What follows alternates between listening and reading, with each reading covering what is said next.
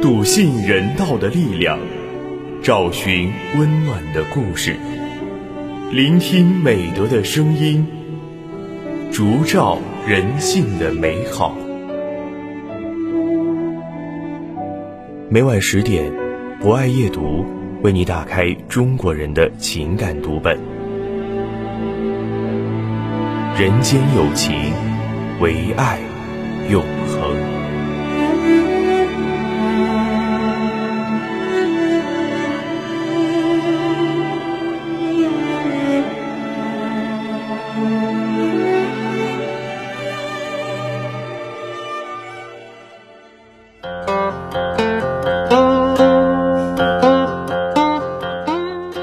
大家晚上好，欢迎收听今晚的博爱夜读，我是今天的主播木林。在今晚的节目中，我将为大家推荐由王洪武撰写的文章《桥头好乘凉》。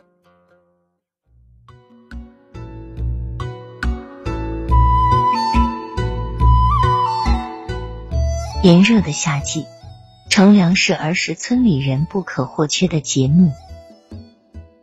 记得小时候，我们那个村子还很穷，天气一热起来，家家像鸽子窝一般的小屋，简直堪比蒸笼。加之村头杂草多，污水塘多，农家邋遢东西多，晚上会招来很多蚊虫。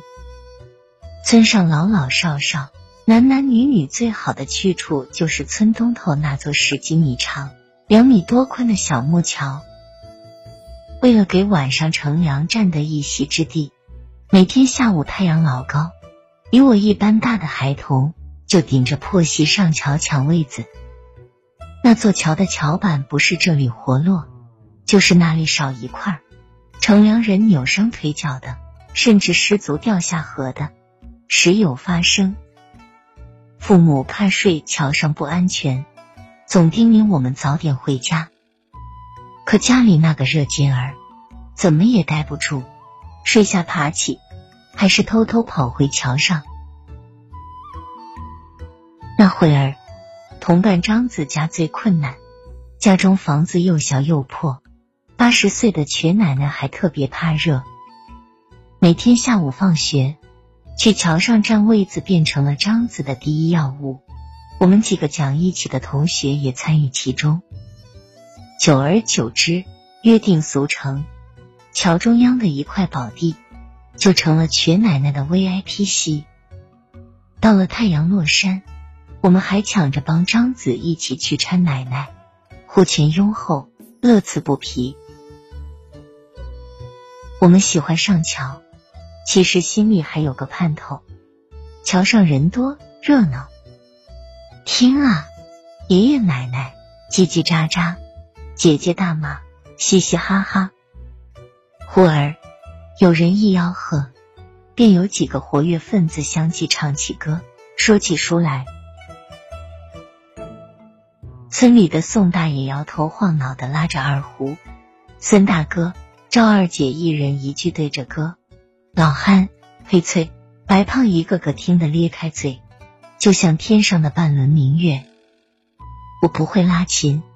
也不会唱歌，就情不自禁的用扇柄敲着桥板，帮他们带起板来。想不到这一带居然得到演员、观众们的赞许。以后村里演节目、排戏，演员们常将我带去敲板鼓，直到现在，敲敲打打、吹吹拉拉，我都能玩一套。回忆那时乘凉晚会能开的那么活跃热闹，与老村长周大伯有很大关系。常常天一黑，他就奔东家串西家做鼓动，提锣带鼓先到场。老村长不识字，但也有说快板的拿手本领。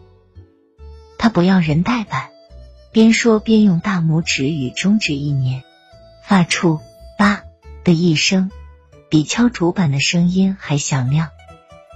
记得他常说的开头语是：“诸位乡亲，请别闹，听我说断莲花绕。”下面便上了正题。或今年稻子长得好，抢收抢脱很重要。或东庄有个王大娘，送儿参军喜洋洋。宣传效果比单纯开群众会还好呢。那时的桥头纳凉，用现在的时髦话说，就是乡村露天沙龙。历代文人曾从不同角度写下了许多有趣的纳凉诗：傍水千书榻，开襟纳夜凉。心烦愁常尽，漏重觉荷香。这是唐代诗人韦庄。在夏夜里写的。宋代诗人陆游还专门写了一首《桥南纳凉》：夜障来追柳外凉，画桥南畔倚胡床。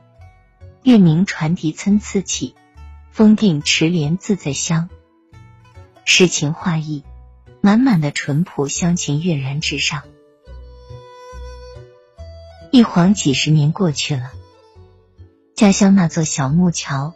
早已变成宽阔的水泥桥，打谷场也建满了楼房。夏日夜晚，家家户户老老少少很少出门乘凉了，大都蹲守家中，吹着电扇，伴着空调，看着电视，玩着手机，惬意自不用多说。我为物质条件的改善而欢呼，然而不知为什么。而是桥头那一幕幕热闹场景常萦脑际，不能忘怀。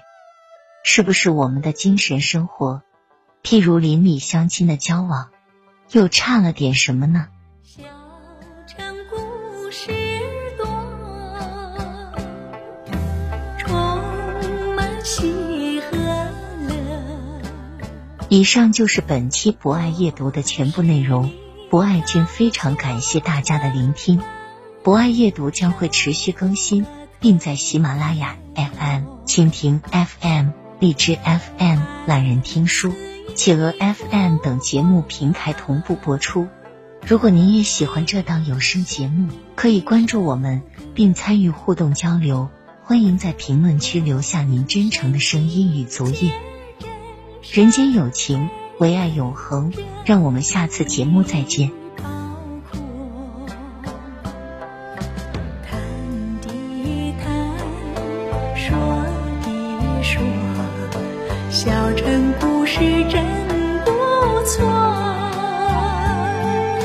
情。